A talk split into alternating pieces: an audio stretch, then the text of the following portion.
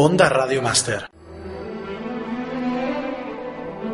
Entrevistados. Con Domingo Salas.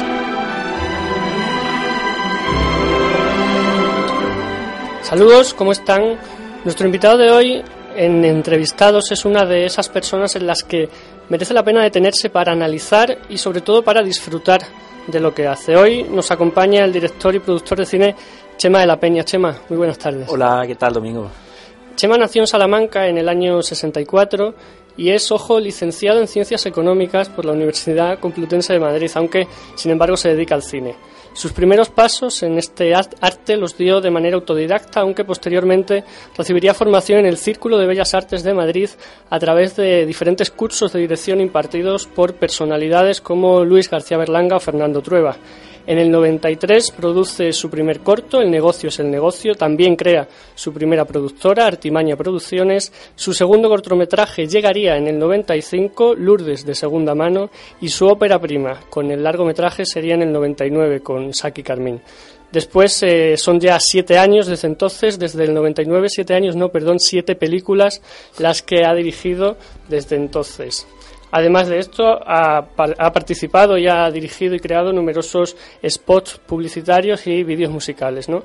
Eh, Chema, yo creo que la primera pregunta a mí me surge casi obligada, que es ¿cómo un economista acaba haciendo cine? Pues eso mismo me pregunto yo. no, o sea, yo soy de Salamanca y cuando, cuando estaba ahí en... Eh, ya, quería estudiar ciencias de la información, pero bueno, por un rollo de pedir el traslado tarde y no sé qué, pues al final no, no, me, no me dieron el traslado.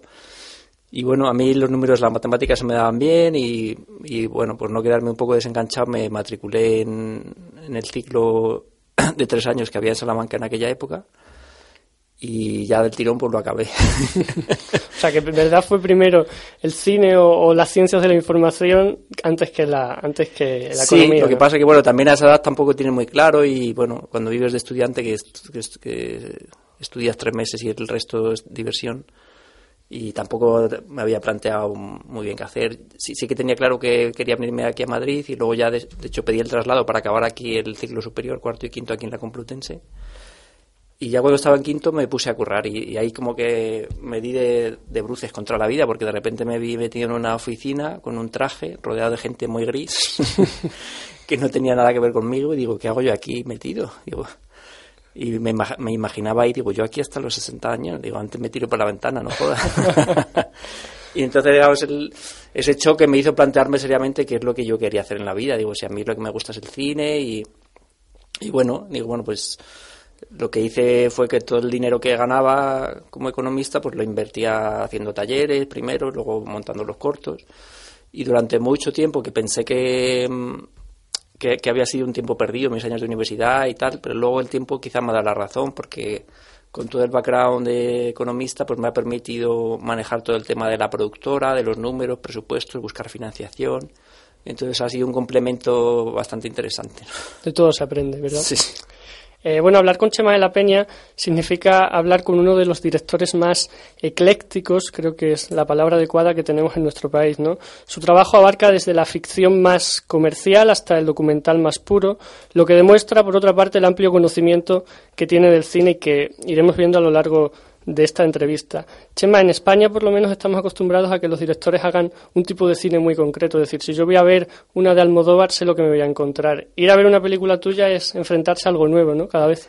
Sí, sí, yo, yo creo que es algo que va en, mi contra, porque normalmente uno quiere asociar, pues, lo que tú has dicho, ¿no? Almodóvar o Alas de la Iglesia tienen un sello propio y más o menos. Pero bueno, yo también soy una persona tremendamente inquieta, eh, muy buscador, y bueno, lo que podría ser un defecto también es una virtud, ¿no? que es capaz de, de, aceptar retos. No sé, se me ocurre a nivel internacional Michael Winterbottom, ¿no? que cada día hace una cosa diferente y nadie dice nada. ¿no? ACDC Amor a lo Bestia es tu tercera película, ¿no? Año 2004. Es una ficción comercial, fue la segunda película más taquillera del año y es una comedia española, pero bajo mi punto de vista no es una comedia española al uso, ¿no? Sino que tiene tintes y tiene matices que son más bien de la comedia americana de los años 80, ¿no? ¿De dónde vino? ¿De dónde viene ACDC? Sí, o sea, el, el rollo visual, yo, bueno, ahora no tanto, pero en aquella época era bastante aficionado al mundo del cómic y, y tenía y tenía muchas influencias visuales, ¿no? Y luego pues en la yo recordaba mucho Beavis and Butthead, que era no sé si conocéis que uno, era un poco la referencia de este humor así como muy gamberro, ¿no? Muy iconoclasta. Mm. Y era un poco la referencia que yo tenía, ¿no? Y, y también un poco pues las primeras películas de de este director que hizo Clerks, ¿cómo se llama? Es eh, bueno, no me acuerdo. Hizo Clerks y Kevin Smith, Kevin Smith. Esas películas también que eran muy gamberras y gente muy de la calle, pues. Eh, bueno, como hemos dicho, Chema es un director ecléctico y nos hace pasar del heavy metal de ACDC a esto que escuchamos ahora.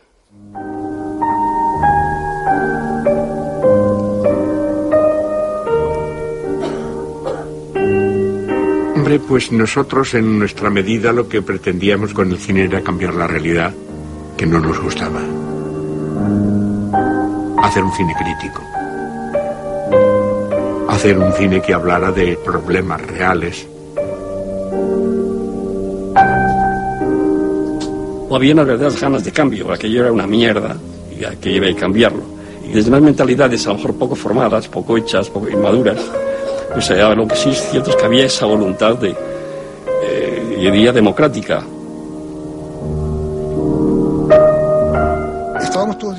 Chema es director y guionista de dos documentales que son imprescindibles para, para conocer y para comprender la historia del cine en España. ¿no? Lo que acabamos de escuchar es el comienzo de la película de Salamanca Ninguna Parte. Coescrita junto a Óscar de Julián y Gabriel Velázquez, estuvo nominada en el año 2002 al Goya al mejor documental y también formó parte de la sección oficial de, la Seminci en Valladolid. Eh, Chema, te centras en un episodio importante de la historia del cine español, como son las conversaciones de Salamanca, y haces que sus protagonistas, Mario Camus, eh, Basilio Martín Patino, Borau, Carlos Saura, Mario Picazo, todos ellos vengan a, contarnos qué fue ese periodo para ellos, ¿no? El problema del cine español del momento es que no tenía problemas, ¿no? Eso se dice en un momento de la película, ¿es así? Sí, sí, es una época em, muy atractiva, ¿no? Porque, digamos, en el, año 55 tuvieron las conversaciones en Salamanca, donde después de la, de la guerra civil era como el primer congreso donde abiertamente había comunistas, había había directores de derecha, de izquierda, ¿no? Y entonces toda la profesión del cine se reunió para decidir que, que tenían que cambiar algo porque el cine estaba en una crisis, como siempre, ¿no? Y, a raíz de ahí hubo una generación de directores que en los 60, digamos, llevaron eso a la práctica, ¿no? Estos directores que tú has citado, y empezaron a hacer un cine mm, eh, que tuvo mucho éxito fuera de España, pero que aquí de alguna manera era silenciado. Entonces, de hecho, el régimen franquista lo utilizó como un síntoma de apertura política. Y, pero bueno, ahí, pasado el tiempo que, quedan las películas, ¿no? Queda La tía Tula de Miguel Picazo o La caza de, de Saura, ¿no? o Nueve cartas abiertas de, de Basilio Martín Patino, ¿no? Y bueno, todo comenzó la idea porque yo, mmm, Patino es de Salamanca, como yo, yo le conocía y muchas tardes me iba a su casa, que tiene una casa cerca, cerca de la Catedral Preciosa, y teníamos unas charlas ahí muy interesantes, ¿no? Y, mm, y, y digo, esto no se puede quedar aquí. y a raíz de ahí surgió la idea y hicimos el documental. Yo iba a la filmoteca a las 4 y, veía los cuatro pases. O sea, para mí no era un día raro, un día que yo viera el pase de las 4, el de las 6, el de las 8 y el de las 10. Empezamos a tener ganas de, conocer un poco lo que pasaba fuera de España, ¿no? Y la, forma que teníamos de, de enterarnos del cine que se hacía era cruzar la frontera. El otro documental imprescindible es Un cine como tú en un país como este. En él mm, nos trasladamos hasta el final de la década de los 70 y el principio de los 80 y estudiamos o vemos cuáles fueron los comienzos de directores como sobre todo Fernando Colomo y Fernando Trueba. De nuevo, ellos lo que hacen es marcar, yo creo, una generación ¿no? de, directores, una generación de películas que también eh, se rebelan contra lo que hay en ese momento, no también muy influidos por, por lo que venía de fuera de España, por la Nouvelle Vague concretamente. Eh, aprovechan la coyuntura social ellos para tratar de, liberarse de todo lo que había sido la dictadura franquista. Sí, sí, o sea, eso fue, digamos, el, el, gran acierto que tuvieron, la, la, gran suerte que justo en el momento que cae el franquismo, las primeras películas que ellos hacen es en el año 77, que es cuando la censura desaparece. Entonces, de repente tuvieron la habilidad de conectar con una gran masa social de gente que expresaba eh, un sentir, ¿no? A nivel de, a través de la comedia, ¿no? Y, y, conectaron películas como Tigres de Papel o Ópera Prima, ¿no? Que fueron enormes escritos de taquilla. Y, y claro, en aquel momento, ahora vistos en la distancia, hablas de Colombo, de Trueba y dices, joder, son directores establecidos que llevan muchísimo tiempo, pero en aquel momento eran totalmente desconocidos, gente que asaltaron la industria, pues eso, con haciendo películas entre amigos, con, con pocos recursos, con unos equipos súper reducidos, un poco eh, sería como una especie de Nouvelle Vague con 10 años de retraso, ¿no? que llegó aquí en el año 65, pero digamos esa filosofía ellos la trasladaron y, y resurgió una, una, generación de actores y directores que, que, que todavía están marcando época. Eh, los que hemos estudiado cine eh, nos han enseñado todos estos periodos a través de, de, las películas de esta gente, pero en ningún caso hemos sabido qué es lo que ellos sentían, ¿no? Entonces, en tus documentales podemos ver esto. Tú has querido ir directamente a, a saber qué es lo que sentían ellos para, para hacer ese cine. Sí, sí, o sea, a mí un poco la, la, también la génesis de todo este ciclo que me, me, interesa mucho. Yo como creador o como director de cine me pregunto, ¿y yo qué quiero hacer? ¿Una película al año o cinco películas? ¿O, o cuando acabe mi carrera, cuántas películas habré hecho? ¿Y, y qué tipo de, por qué quiero yo hacer esta, un thriller y no quiero hacer un documental? O una serie de preguntas que, que, me llevaban a, digo, pues voy a investigar en directores mayores a ver qué miren hacia atrás en su carrera, ¿no? Y entonces, a través de, de ellos sí que sí que he conseguido responder bastantes preguntas, ¿no? Un poco de las inquietudes creativas que, que hay que mantener despiertas.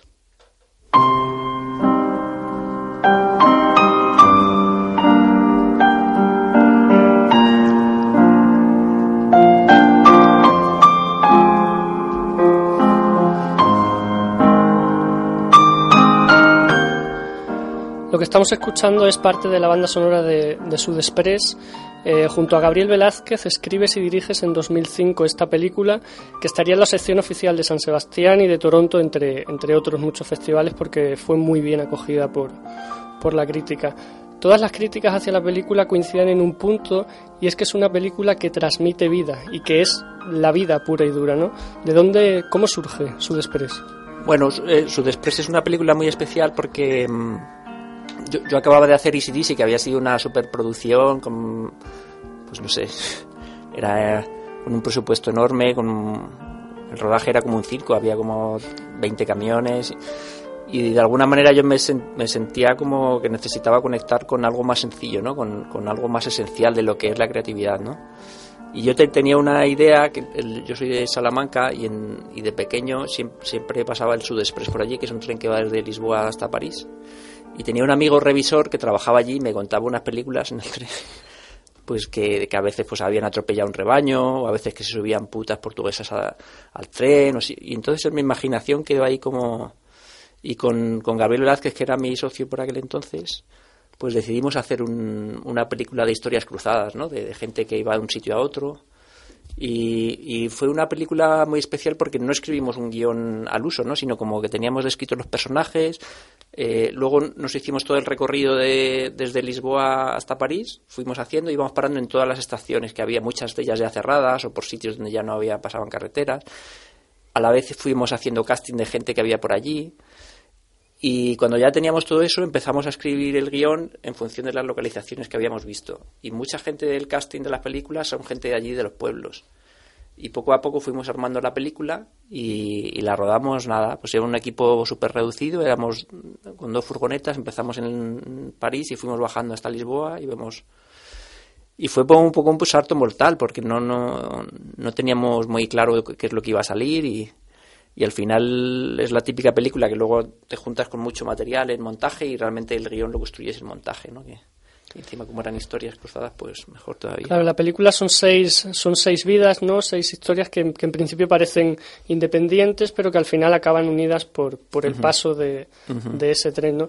En Sud Express hay una cosa bastante interesante y es que creo que es una película que está a caballo entre la ficción y el documental. Es una ficción, pero la forma en la que está hecha responde claramente al documental. Sí, sí, sí, claro, a, mediados de, pues eso, de, de la primera década del, de este siglo, ahora ya se supone que ya estamos en otro sitio, pero en aquel momento estaba muy muy muy las fronteras entre la ficción y el documental estaban eran bastante sinuosas no o sea la ficción en este caso se aprovechaba del documental y muchos documentales eh, hacían propuestas de, claramente de ficción ¿no? nosotros jugamos a eso jugamos a eso también un poco la idea era que la cámara estuviera como observando anónima escondida a veces no y, fuera como un, como un espectador más. ¿no? No. Don Manuel Núñez en Cabo. En estos momentos, en estos momentos hay, un disparo. Se ha oído un, un golpe muy fuerte en la cámara. No sabemos lo que es porque porque la policía, la, Guardia Civil entra en estos momentos en el Congreso de los Diputados.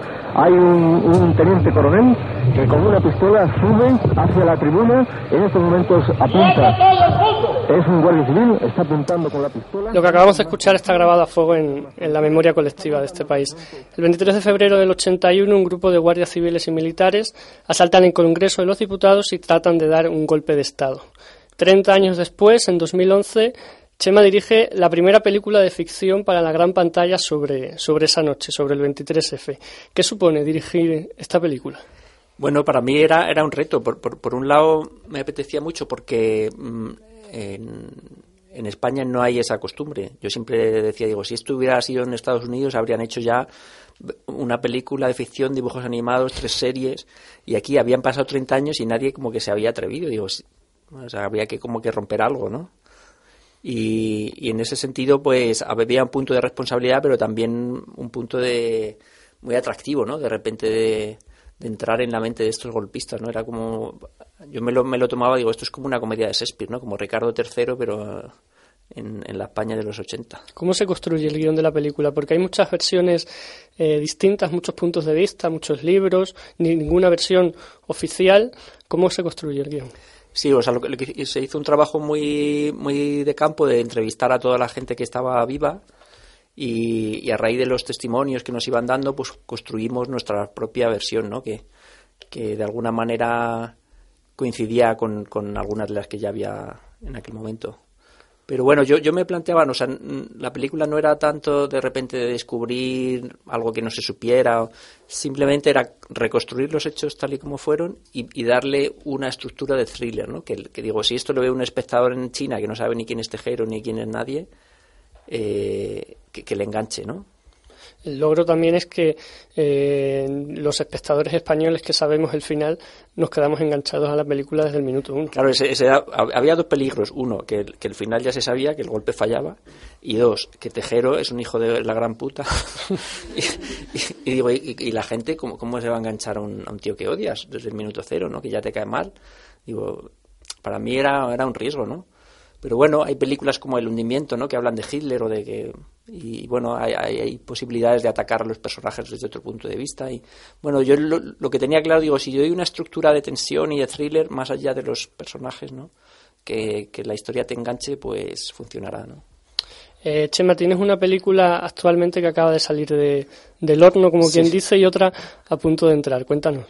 Sí, ahora, he terminado eh, Amarás sobre todas las cosas que es un proyecto también muy personal que llevaba en la cabeza hace tiempo, que es una, una historia de, de, amor de una pareja a lo largo de cinco años y mm, la, la idea era mm, hacer una estructura nada convencional, sino como, eh, como si fuera un cuadro impresionista, recoger diferentes momentos de la, de la, de la vida de, esta pareja, ¿no? Eh, y luego con, con, el, con el añadido, que a mí siempre me gusta mucho la danza contemporánea y, y entonces se, se, incluyen pequeñas piezas de danza contemporánea que lo que ayudan es que eh, los protagonistas cuando tienen una discusión, una separación, en vez de resolverlo con gritos o con diálogo, lo resuelven a través de la danza. Y ha sido un proyecto hecho con tremenda libertad, con un equipo súper reducido, muy poquita gente. Hemos, hemos rodado a lo largo de un año y entonces la idea era como sabíamos a lo mejor que mañana iba a nevar en el retiro y entonces llamamos al equipo, oye, que mañana va a nevar. Y íbamos allí y rodamos una secuencia. O, o en el otoño que caían las hojas en, un, en el alledo que hay ahí en, por la carretera de Burgos. Pues eh, cuidando en extremo eh, todo el tema de, del, de, de las localizaciones por la naturaleza y luego que se viera realmente el paso del tiempo. Es otra de las obsesiones que yo tenía, que se vea el paso del tiempo y que el paso de las estaciones. Y bueno, eh, la película ahora mismo está justo recién terminada y esperemos que se estrene ya el año que viene. Mm. Bueno, Chema, se nos está acabando el tiempo. La otra película de la que íbamos a hablar es Vive por mí, una película que, que también cuenta un poco una historia de, de, vidas cruzadas ¿no? y que se empezará a rodar en, en 2015, ¿verdad? Sí, esa, empezamos a rodar en abril de 2015, que transcurre toda en DF, en México, y es una especie de thriller emocional de gente que está esperando un trasplante. Bueno, eh, como has estado viendo, nuestros oyentes no lo ven, pero aquí a nuestro lado ha estado nuestra compañera Silvia Tirado tomando nota de, de todo lo que ha pasado en, durante esta conversación y en este momento nos ofrece una fotografía sonora de lo que ha sido esta entrevista.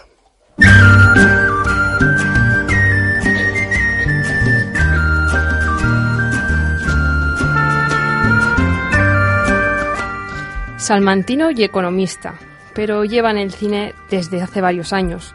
Director, primero autodidacta y posteriormente, a través de los cursos de formación, llegamos hasta las siete películas que ya ha dirigido.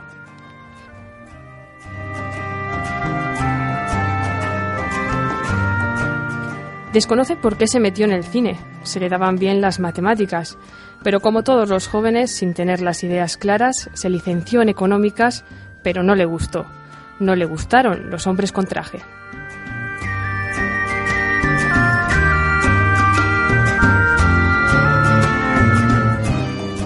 Aunque asegura que saber de números le ha ayudado en esto del cine. Sus películas tienen mucho que ver con su forma de ser. Le gusta ser diferente.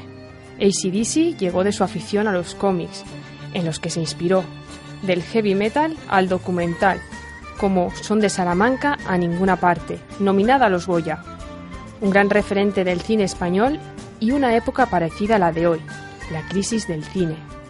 Surgió de su amistad con un colega salmantino y decidió que esas conversaciones entre dos amigos no se podían quedar ahí.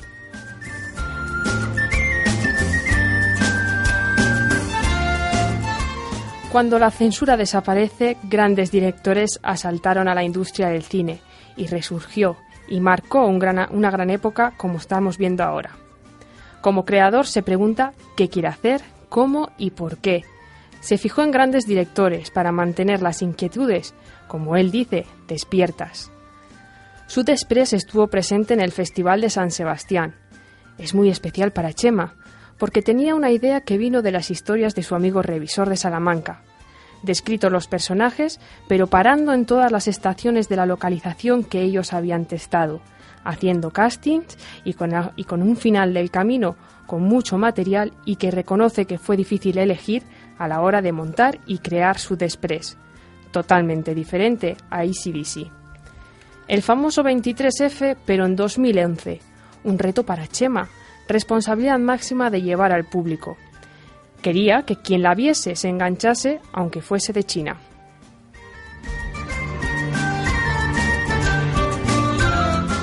Sus próximos objetivos son historias de amor, saliendo de lo convencional, momentos de pareja.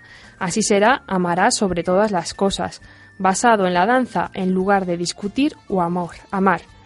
Chema y su familia, su equipo y con la tremenda ilusión de seguir descubriendo el mundo del cine.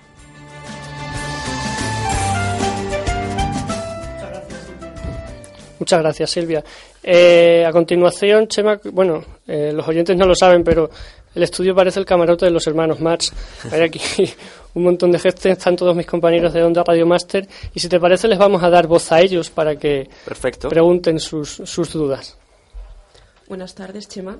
A mí me gustaría saber con qué problemas os encontráis a la hora de conseguir financiación o qué mecanismos seguís y también si en alguna ocasión hay algún proyecto que se haya caído por no disponer de este dinero. Vale, voy a empezar por la segunda. Una vez hablando con, con Enrique Urbizu, llegamos a la conclusión de que de cada tres guiones que escribe, que escribes eh, se hace uno, o, incluso más de cada cuatro proyectos, es muy difícil. O sea, claro, uno a lo mejor desde fuera dice, ah, ya lleva siete películas y tal, pero es cada película es un mundo, es, es complicado, ¿no?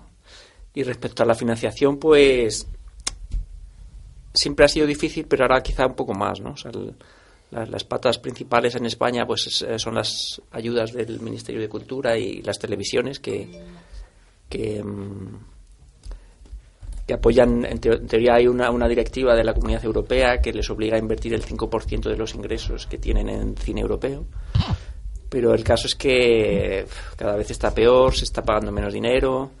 Entonces, bueno, ya ha habido películas como Sud Express o como esta última de Amar sobre todas las cosas que me lanza un poco sin tener toda la financiación cerrada, pues manejando presupuestos ínfimos, ¿no?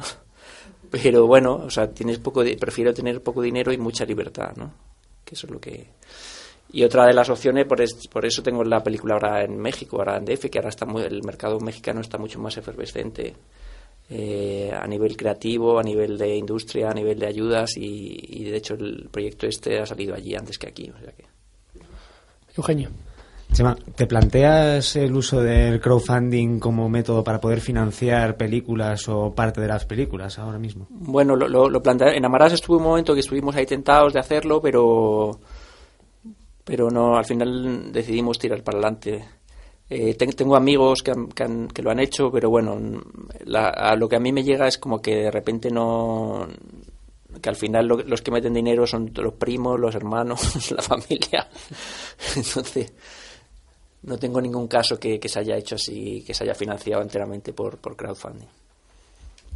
Bueno, yo teniendo en cuenta tu variada filmografía, se ve que te atreves con todo, pero a mí me gustaría saber en qué, en qué estás más cómodo. Si, por ejemplo, prefieres documental o largometrajes al uso, ¿en qué tipo de trabajo te sientes más, más a gusto? Vale, depende de los momentos vitales que te encuentres, ¿no? Hay momentos que estás como más calmado y te apetece más hacer un documental, o hay veces que te apetece hacer algo más de ficción. Pero bueno, también no solo de apetencias, es cuestión, el, sabréis que el cine es el arte de lo posible, entonces muchas veces te apetece una cosa, pero lo que te sale, para lo que has conseguido dinero, porque eso es otra, ¿no? O sea que muchas veces es una capacidad de adaptarse. Mi carrera, bueno, pues ha habido momentos en que me he permitido hacer un poco cine más personal, otras veces que cine como más mainstream. Yo me siento cómodo así, ¿no? Manteniéndome en las dos líneas. Elena. Yo te quería preguntar sobre ACDC, que si no me equivoco fue la película española más taquera de 2004. Yo soy de Leganés, nací ah. allí, he crecido allí y te quería preguntar por qué Leganés, por qué elegiste ese emplazamiento. ¿Tú qué? ¿No, ¿No sabes por qué? Porque hay una calle que se llama ACDC. Y entonces la calle era famosa porque, porque eh, la chapa que tenía la calle la robaban muy a menudo. Y entonces, eh, eh, apoyándonos en esa anécdota, pusimos que los, los protagonistas eran de allí que, y tenían una colección de chapas de la que de hecho de hecho no sé si has visto la película empieza con la secuencia primera arranca con, con, una secuencia donde donde roban la placa se la llevan al, al bar donde está una pared llena de, llena de placas de, hecho. Bueno Chema se nos está acabando el tiempo.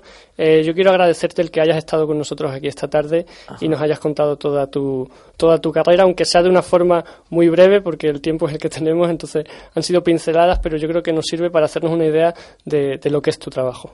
Vale yo la verdad que me he sentido muy a gusto con vosotros y nada que sigáis haciendo buen trabajo aquí en la radio. Bueno, nosotros eh, hasta aquí llegamos con, con entrevistados. Eh, en el control técnico han estado Olga Gutiérrez y María González. Nos seguimos escuchando en ondaradiomaster.com.